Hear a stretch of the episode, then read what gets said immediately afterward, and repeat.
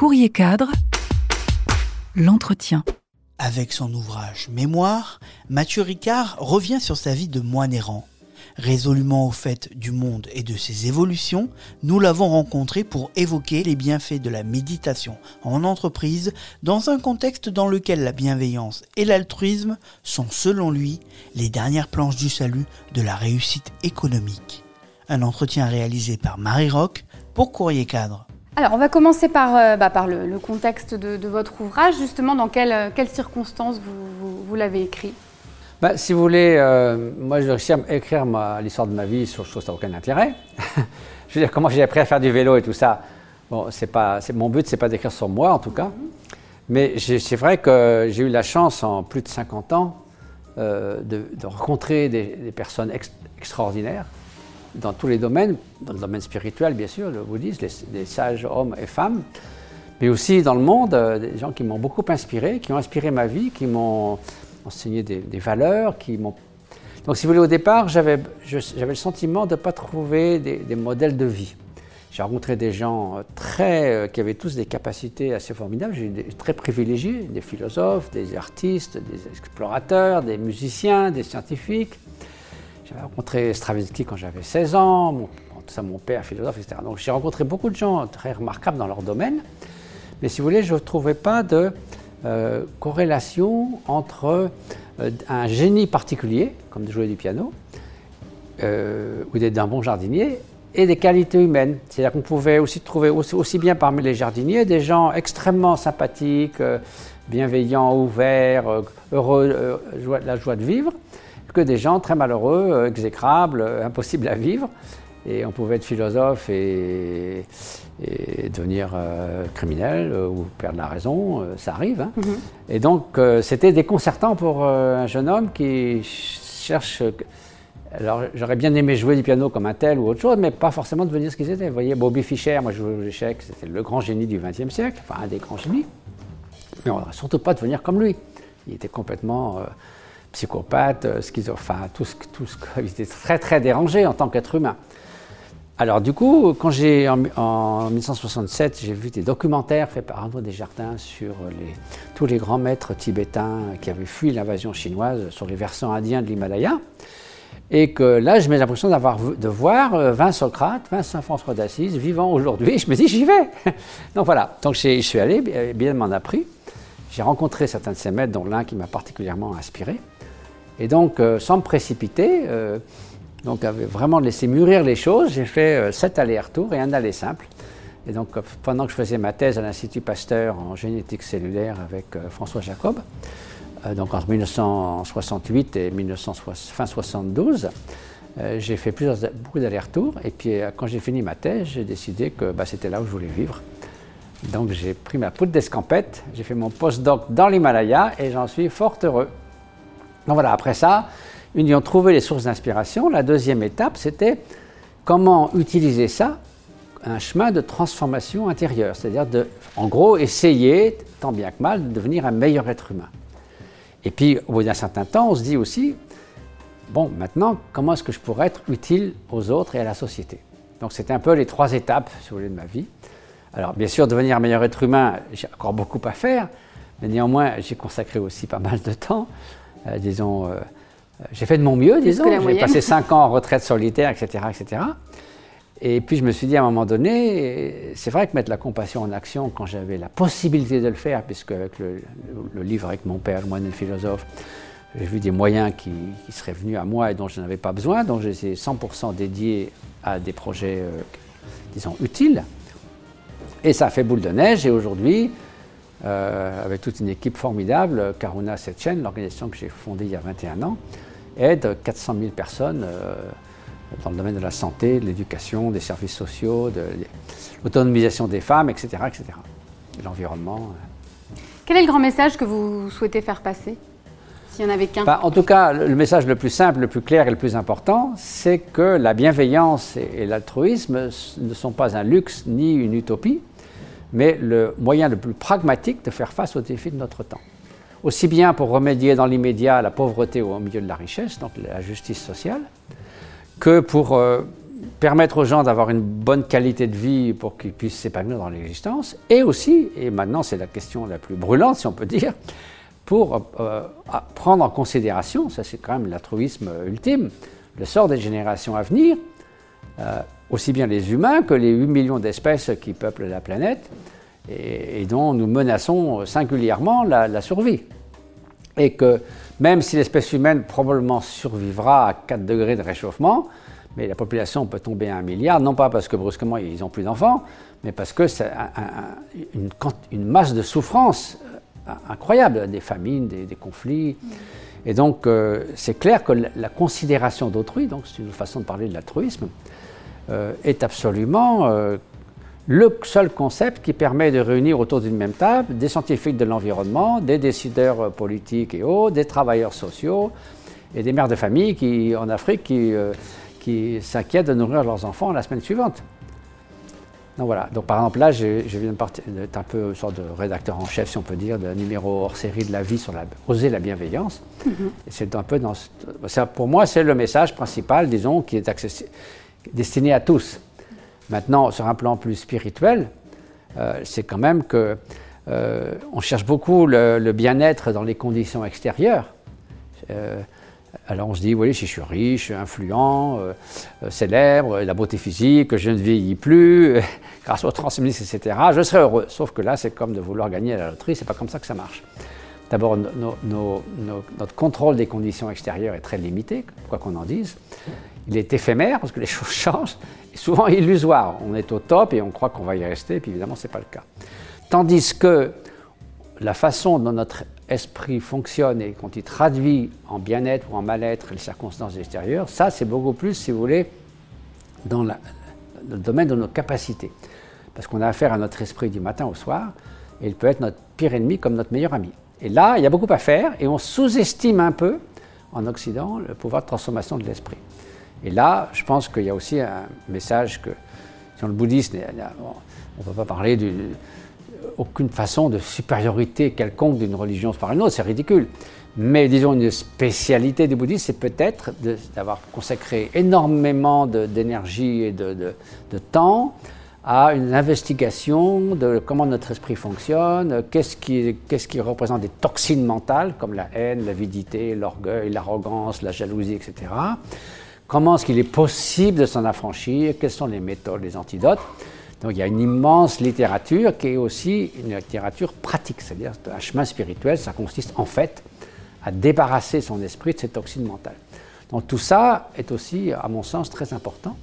Et si on pouvait davantage accorder d'attention à la façon dont fonctionne notre esprit, alors qu'on déploie beaucoup d'efforts pour s'éduquer, pour avoir une formation professionnelle, pour apprendre un sport ou pour apprendre à jouer de la musique ou n'importe quoi, c'est vrai qu'on n'a pas beaucoup euh, cette, euh, inclinaison à, cultiver des qualités intérieures euh, fondamentales comme la bienveillance, la liberté intérieure, la résilience. Et l'année dernière, quand j'étais dans mon ermitage au Népal, il y avait deux ou trois journalistes qui avaient réussi à m'attraper au téléphone. Et une des questions qu'ils me posaient, parce que bon, comme vu j'étais moins tranquille dans l'Himalaya, c'est beaucoup de personnes ici qui n'ont pas encore, disons, de difficultés financières, qui ne sont pas malades, mais vivent très mal le fait d'être seuls avec eux-mêmes, elles-mêmes. Et si vous voulez, je me disais, ah, c'est quand même incroyable qu'une euh, société, si finalement on dit avancée ou civilisée, euh, finalement ait un peu négligé les outils qui permettent d'être bien avec vous-même, où vous soyez. Et ça, je trouvais ça, euh, ça se révélait dans, à cause de cette épreuve mais ceci dit, après j'ai participé à, une discussion avec des scientifiques qui ont interviewé 1600 personnes dans le monde, dans 50 pays où il y a des confinements.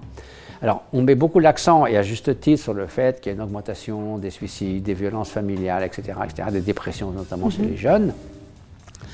Donc, en gros, ils avaient trouvé que 17% des gens avaient très très mal vécu le confinement mais que 50% au contraire avaient vécu ça de manière constructive, c'est-à-dire qu'ils étaient contents d'aller plus lentement, d'être soit dans la nature, soit avec leurs proches. Mais ça, c'est moins audible parce que c'est pas un drame et donc de ce fait, c'est pas c'est pas une nouvelle. Hmm. Alors que c'est quand même la réalité. L'un n'annule pas l'autre, bien sûr, mais néanmoins, euh, il faut aussi en parler parce que c'est un fait. Vous avez évoqué votre euh, passé de scientifique. Alors, je ne sais pas si vous étudiez toujours ou si vous êtes toujours Oui, bah, sur je cette suis, alors je suis beaucoup remis il y a, depuis 20 ans, par, euh, tout à fait par hasard, dans la recherche en neurosciences. D'accord. Euh, j'ai beaucoup- j'ai passé, je sais pas, 100 120 heures dans des IRM euh, pour l'étudier, l'effet de l'entraînement de l'esprit sur le cerveau, la neuroplasticité. Donc différents types de méditation, etc. etc. Ah oui, d'accord. Donc, et justement, euh, ce- cet aspect scientifique très pragmatique euh, est- n'est pas à opposer du tout au bouddhisme et à la Ah spiritualité. bah Ce non, sont- parce que euh, finalement le bouddhisme, se- c'est une investigation pragmatique et empirique, finalement des, des- du, bien-être et du mal-être, et notamment, euh, est-il possible vraiment de changer? Parce que si on ne peut pas changer, il vaut mieux s'accepter tel qu'on est. Mais si on, peut changer et qu'on est un, mélange d'ombre et de lumière, qu'on s'accepte tel qu'on est, c'est comme de renoncer à la course avant enfin, avoir franchi la ligne de départ. C'est un- une forme de paresse dans le bouddhisme de, de dire c'est pas pour moi, c'est beau, non, c'est trop compliqué, je ne veux pas faire des efforts. Mais si c'est possible, c'est comme si vous aviez une maladie, le médecin vous donne un, diagnostic et un traitement. Il non, non, c'est trop difficile ce traitement, là je préfère être malade. Bon, c'est un peu dommage. Donc, c'est vraiment deux disciplines qui se complètent.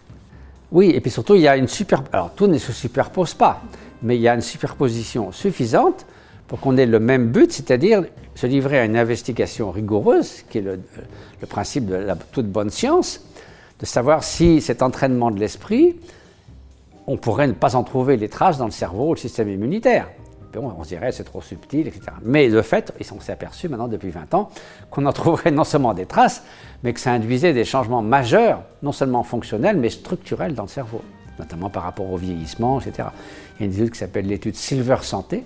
Ils sont en train de dépouiller les recherches, mais une étude préliminaire conduite avec sept méditants qui ont fait 50 000 heures de méditation semble montrer, bien que c'est difficile de chiffrer, leur cerveau pourrait être métaboliquement et structurellement 10 à 15 ans plus jeune que la moyenne. Donc maintenant, il y a la fondation Alzheimer vient de donner une subvention à,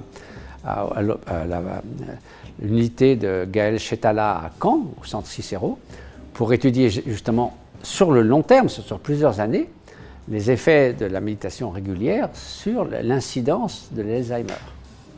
Si on revient un peu sur la crise, quel regard vous portez sur euh, la crise sanitaire qu'on a traversée? Quel regard vous portez dessus?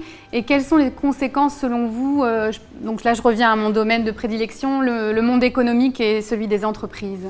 Alors, il y en a plusieurs. Tout d'abord, une leçon déjà, c'est que si on regarde tous les virus, euh, maladies virales qui ont eu un impact depuis 20-30 ans, que ce soit le, sida, l'Ebola, le, le SRAS, la grippe aviaire, la grippe bovine, le Covid, dans tous les cas, ça a été un- une sorte de relation déséquilibrée aux autres espèces animales. De deux façons. Soit en, allant trop dans le milieu biotope des espèces sauvages, hein, avec les chauves-souris, euh, le sida, ça vient des, singes en Afrique, etc. Soit parce que euh, ça vient de l'élevage industriel, qui est une sorte de, déformation euh, absolument euh, démesurée. Quand vous avez euh, certaines euh, machines de poulet aux États-Unis, vous avez 100 000 poulets gérés par 5 personnes. euh, je veux dire, s'ils sont malades, on tue tout le monde. On tue tout le monde. Je veux dire, c'est tellement déséquilibré au point de vue, euh, tous- les points de vue. La souffrance des gens qui travaillent, la souffrance des animaux, le, le côté sanitaire. Et donc, on voit bien les conséquences. Donc, si vous voulez, ça devrait permettre de revoir un peu notre rapport aux autres espèces. Euh, sinon, il y a une leçon aussi, c'est que quand même les gouvernements ont pris des mesures assez drastiques et la population en moyenne, bien qu'il y ait toujours des gens qui soient euh, contre, ont quand même suivi ça. Et on se dit, si on pouvait mettre ne serait-ce qu'un un tiers de cette détermination au service des, des mesures qui pourraient prévenir ou retarder le réchauffement climatique, on commencerait à aller quelque part, ce qui est pour l'instant pas, pas le cas. Et comme l'a dit euh, Greta Thunberg, c'est bla bla bla beaucoup et pas beaucoup d'action. Donc ça, c'est une leçon. Les entreprises, moi j'ai participé, c'est organisé par le Vatican, figurez-vous. Il y avait 25 des plus grands, de très très grands chefs d'entreprise. Et il y en a un d'entre eux, dont j'ai oublié son nom, mais qui, euh, euh, dont un des buts est de mettre, euh, si vous voulez, dans le bilan de la fin de l'année pour les grandes entreprises, ce qu'on appelle les externalités, c'est-à-dire l'impact qu'ils ont sur l'environnement. Et il disait que des très grandes entreprises avaient parfois un impact 20 fois plus négatif, même économiquement, hein, j'entends, que leur chiffre d'affaires. C'est-à-dire que le, coût reporté sur 20, 30, 50 ans pour la société, le monde et, l'environnement, c'est un coût même, euh, je dirais, euh, économique, est, 20 à 30 fois plus grand que leur chiffre d'affaires. Et Nicolas Stern, qui est un éminent économiste qui a fait un rapport, disait en gros que Certes, ça coûte cher de prendre des mesures maintenant hein, pour passer à du 100% renouvelable, à l'hydrogène, arrêter de subventionner à 400 milliards par an les énergies fossiles, quand même, c'est quand même subventionné par les banques et tout ça. Que certes, ça coûte très cher, certes, c'est quelque chose de difficile, mais que le coût dans 30-40 ans sera 50 fois plus élevé en raison des dégâts énormes.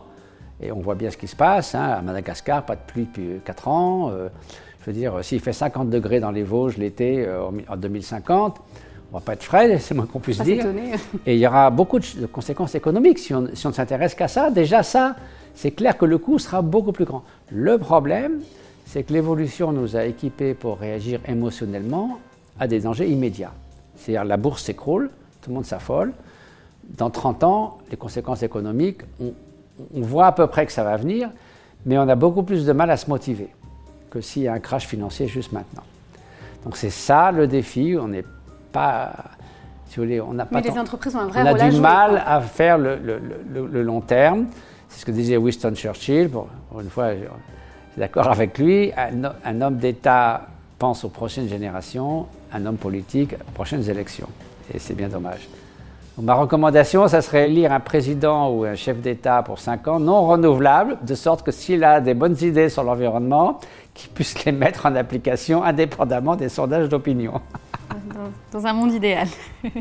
Vous, vous prenez euh, la. Enfin, je vous ai entendu prendre la parole sur la, la, nécessité de prise de recul, de méditation, et notamment dans les entreprises, pour les chefs d'entreprise. En quoi ça peut être bénéfique et comment ça peut Alors être moi, mis je ne suis pas, disons, un promoteur de rien du tout. Mais euh, j'ai euh, parlé avec quelqu'un qui a fait une étude de 100 chefs d'entreprise. C'est Sébastien Henry, donc, qui a écrit un livre là-dessus. Euh, pour un de ses livres, il a, interviewé en profondeur 100 chefs d'entreprise dans le monde entier qui ont décidé d'introduire la méditation dans l'entreprise.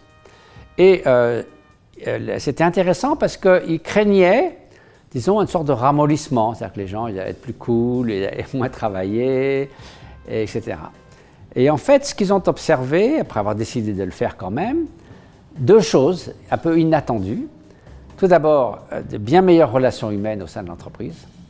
Et quand on sait que les entreprises, alors ça, ça très bien étudié, hein, où il fait bon travailler, en gros, prospère mieux.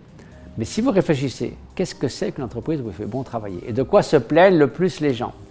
C'est pas en premier lieu du salaire, etc. C'est des, des qualités des relations humaines. Est-ce que c'est une atmosphère empoisonnée? À cause de la compétitivité, même entre les personnes de l'entreprise, le mauvais rapport avec les supérieurs, les, subordonnés, etc. les gens dont ils se plaignent, dont ils discutent à longueur de journée, c'est Oh, je ne peux pas supporter. Donc, des meilleures relations, plus, une vraie coopération pour, pour tous les domaines de compétences, travailler ensemble pour de bon, peut-être des bonus collectifs au lieu de. Donc, ça, ça serait très important. Et la deuxième chose qu'ils ont observée, c'est qu'en tant que chef d'entreprise, ils avaient un meilleur jugement. Parce qu'ils disaient, au lieu d'avoir le nez collé à un problème, ça leur donnait plus d'espace, de recul. Et c'est comme dit le Dalai Lama, si vous avez une pomme qui est rouge d'un côté et verte de l'autre, vous avez le nez collé dessus, vous la voyez soit rouge, soit verte. Si vous prenez votre distance et que vous la tournez tout doucement, vous verrez que la situation est plus riche et plus complexe. Et donc ces deux choses-là ont fait que euh, ça semble être bénéfique. Que les gens qui disent ouais, tout ça c'est une manière d'avoir plus de rendement parce que les gens seront moins stressés et travailleront plus, c'est pas ce qui a été observé. Moi, j'ai fait un petit week-end à la demande de Sébastien Henry en Suisse. Il y avait notamment le chef des relations humaines de Sanofi à l'époque. Et ils ont dit à quel point, pour eux, le gros facteur, c'était l'amélioration des relations humaines. Donc c'est très bien. Je veux dire, un peu de coût et souvent avec plaisir de la part de ceux qui, euh, donc je sais, par exemple, il y avait un grand patron de Salesforce, alors je, devais le rencontrer, puis je ne l'ai pas rencontré, qui, dans le but, alors je ne sais pas s'il l'a fait, était d'avoir une salle de méditation dans tous les bureaux de tous ces bureaux dans le monde. Et que non seulement ça serait autorisé, mais encouragé. C'est-à-dire que les gens pouvaient prendre une demi-heure pour... Euh, alors bon, je ne sais pas ce qu'ils en ont fait, mais ce genre d'initiative, euh, si vous voulez, par exemple, on a étudié euh, les bienfaits de la sieste dans l'entreprise, notamment au Japon, où ils travaillent énormément. Faire une sieste après le déjeuner, on sait que ça, ramène le degré d'attention à celui qui était le matin, donc c'est bon en tout et c'est très encouragé. Il y a une étude qui a montré qu'une demi-heure de méditation était encore plus régénérateur euh, de la fraîcheur d'esprit et de l'attention que la sieste. Donc voilà, c'est loin d'être que pour le rendement, c'est un reproche qu'on a souvent fait à cette idée, mais en gros, pour moi, le plus important, c'est d'augmenter le bien-être au travail. Et ce n'est pas pour que les gens soient ramollis ou qu'ils produisent plus. De toute façon, le résultat sera meilleur s'ils se sentent mieux dans leur peau. Justement, on parle beaucoup d'organisation bienveillante. Est-ce que selon vous, les, entreprises, d'une manière générale, manquent de bienveillance? Ah, les entreprises, on ne peut pas dire ça, mais ce que j'ai vu, j'étais au forum de Davos au moment de la crise, je me rappelle si c'est 2000, c'était quand 2009 ou 2008 la crise financière? 2008, ça, a commencé en 2008. Ah. D'accord, bon. En tout cas, il y avait eu une, euh, une table ronde auquel j'ai participé, où il y avait Bill Gates et plein d'autres gens, euh, sur la philanthropie en temps de crise. D'abord, Bill Gates il disait qu'il faut en faire plus que d'habitude. Ça, c'est une bonne... Mais d'autres gens avaient étudié ce qui se passait. Et ils disaient que les entreprises qui avaient dans leur ADN l'idée de bienveillance, c'est-à-dire de se mettre au service, par exemple, de donner un après-midi euh, tous les deux semaines aux gens pour aller, pour aller faire quelque chose d'utile, ou du temps euh, au bureau, mais quelque chose d'utile. Ou bien que tout le monde, du patron jusqu'aux employés, euh, participait à un projet social, humanitaire et autres, mais que c'était vraiment pas pour faire de la frime dans les, les rapports annuels bien imprimés, et qu'on arrête dès que ça va mal, mais que c'était une mission intégrante de l'entreprise que ces entreprises traversaient beaucoup mieux les crises. C'est très simple. Si c'est euh, Lehman Brothers, quand il n'y a plus de profit, tout le monde s'en va. C'est comme les rats qui quittent le bateau. Pourquoi voulez-vous rester? Vous êtes là que pour le profit. S'il y a un but qui donne du sens, et notamment aider les autres, ça donne du sens, eh bien, les gens sont prêts à, avoir une route un peu chaotique pour, pour pas que ça tombe à l'eau complètement. Je donne l'exemple que quand j'allais au Tibet ou au Népal pour euh, construire une école ou pas. Euh, si vous voulez rouler tranquillement, euh, vaut mieux aller sur une autoroute ici. Mais on fait du 20 à l'heure parce que les routes sont cabossées, on s'embourbe, etc. Mais on est content parce que le but, c'est d'aller construire une école. Donc on est prêt à, traverser quelques chaos et difficultés parce que l'enjeu est, bénéfique pour, pour les autres. Et donc ça donne du sens.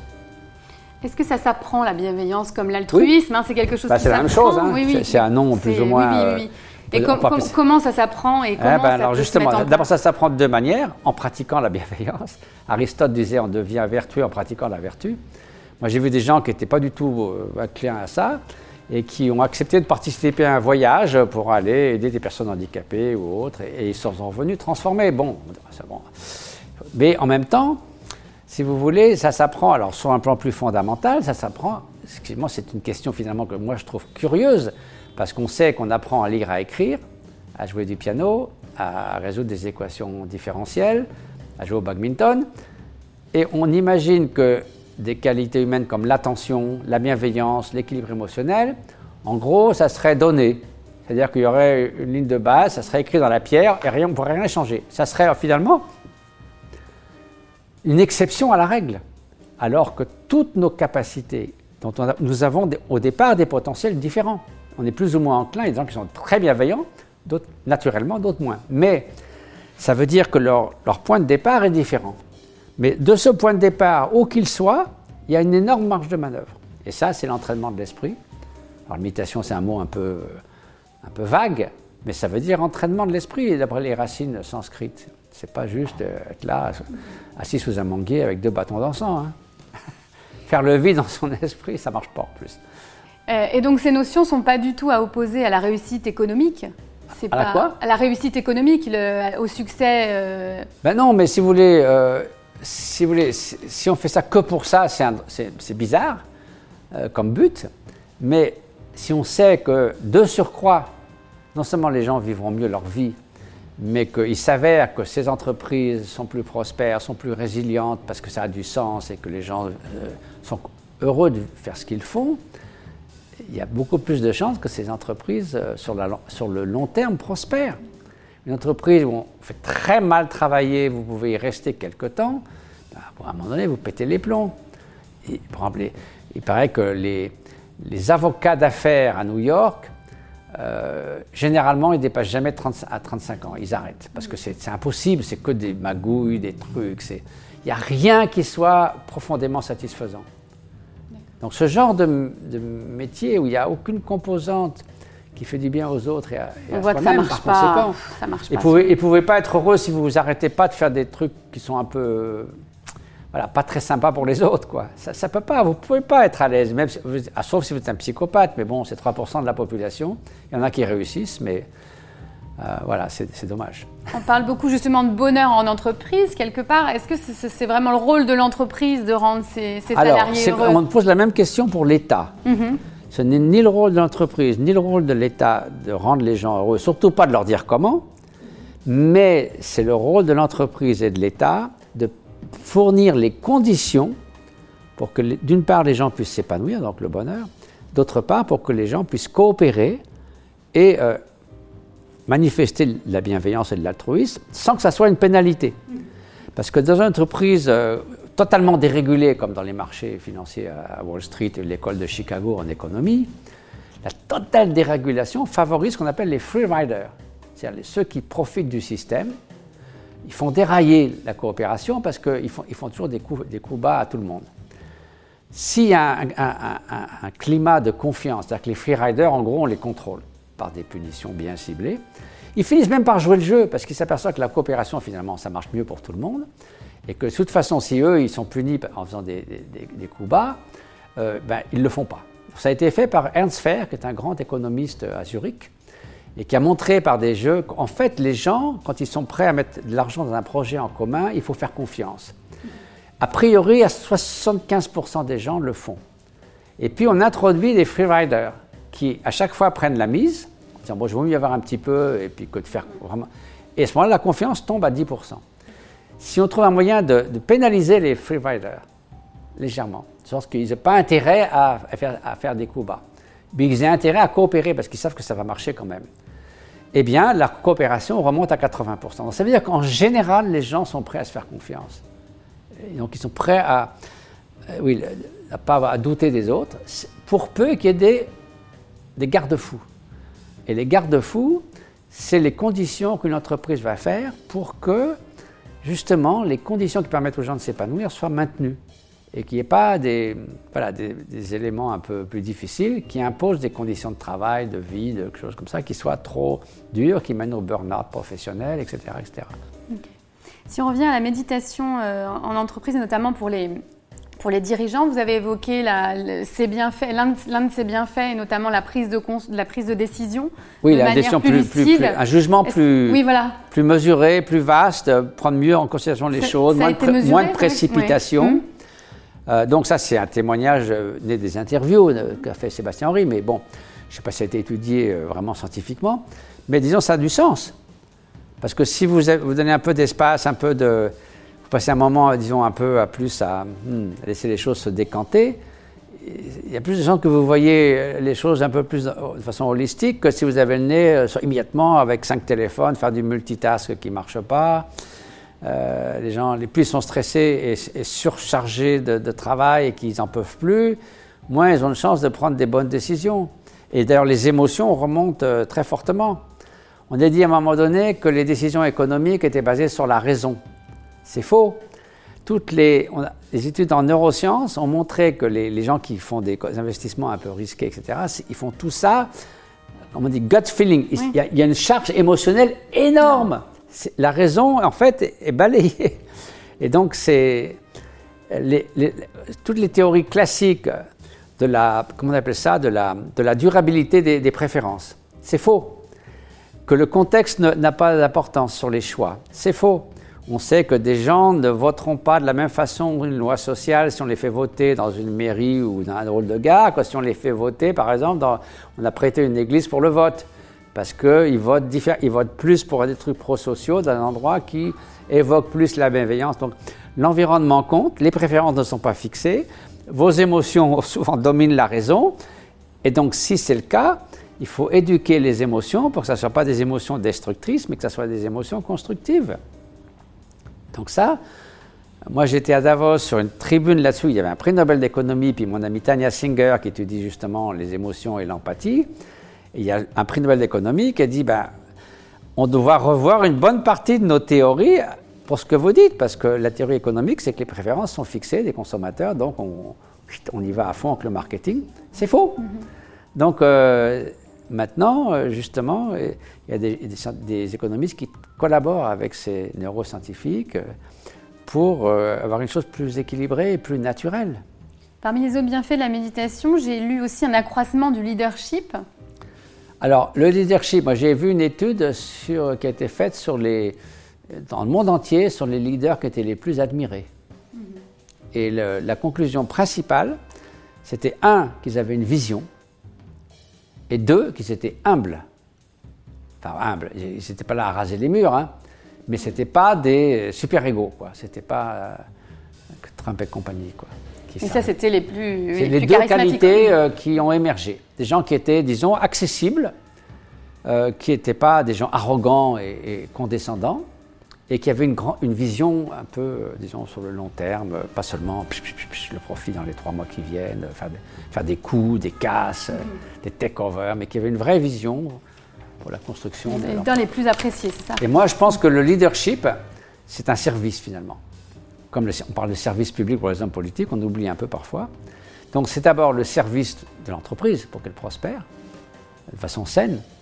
C'est le service de ceux qui travaillent, parce que si on n'est pas à leur service, c'est comme si vous, négligez euh, vos outils, votre maison, euh, tout, ce, tout, ce, qui fait que les choses fonctionnent. Et il faut aussi, tant qu'à faire, être au service de la société. il est vrai qu'il y a certains types d'entreprises qui nuisent à la société. Il ne faut pas 6 millions de morts tous les ans, tous les ans, tous les ans à cause du tabac, quoi qu'on en dise, c'est une nuisance.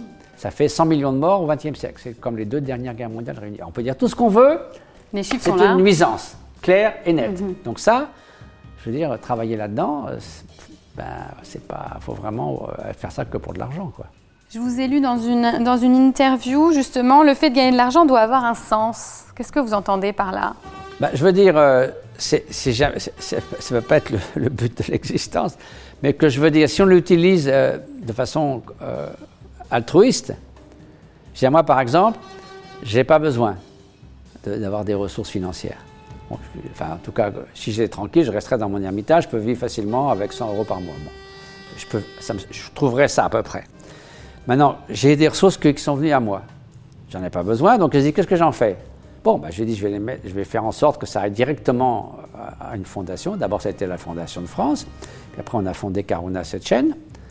Et puis voilà, donc si vous voulez, euh, à chaque fois que je fais un bouquin et puis qu'il se vend bien, ou je fais des conférences, etc., et je me suis formidable. Alors, j'ai pas l'impression que c'est moi qui fais tout ça. Quand je vais visiter les projets, je n'ai pas cette euh, espèce de.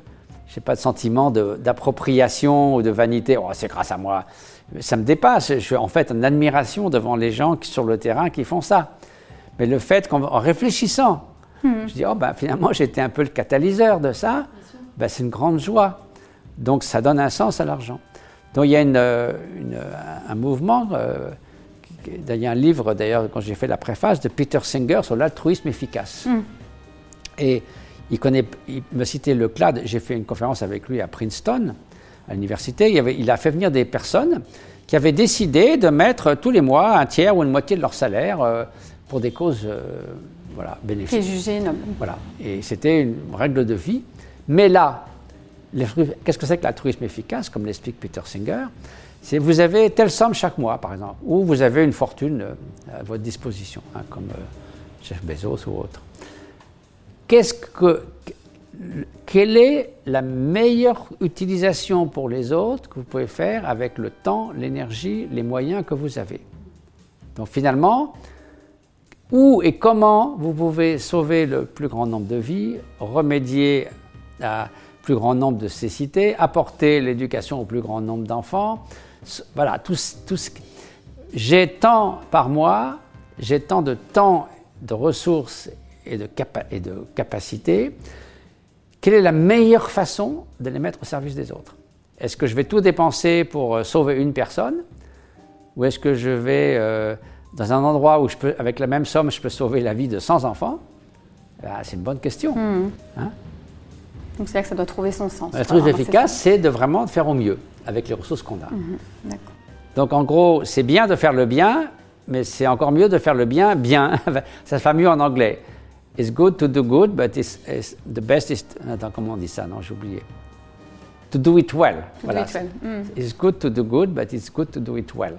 It's best to do it well. C'est-à-dire faire bien l'aide à autrui et bien souvent, c'est d'où la nécessité d'évaluer véritablement l'impact des projets caritatifs humanitaires. Mm-hmm. C'est pour dépenser beaucoup d'argent, comme ça a été fait parfois, et que ce n'est pas vraiment utile, ben, ça nous donne peut-être bonne conscience à certaines personnes ou à certains États, mais c'est quand même de l'argent fichu en l'air par rapport à ce qu'on aurait pu faire. Ok, j'en ai fini moi avec mes questions. Eh ben, c'est Je vous remercie beaucoup. Eh ben voilà. Courrier cadre, l'entretien.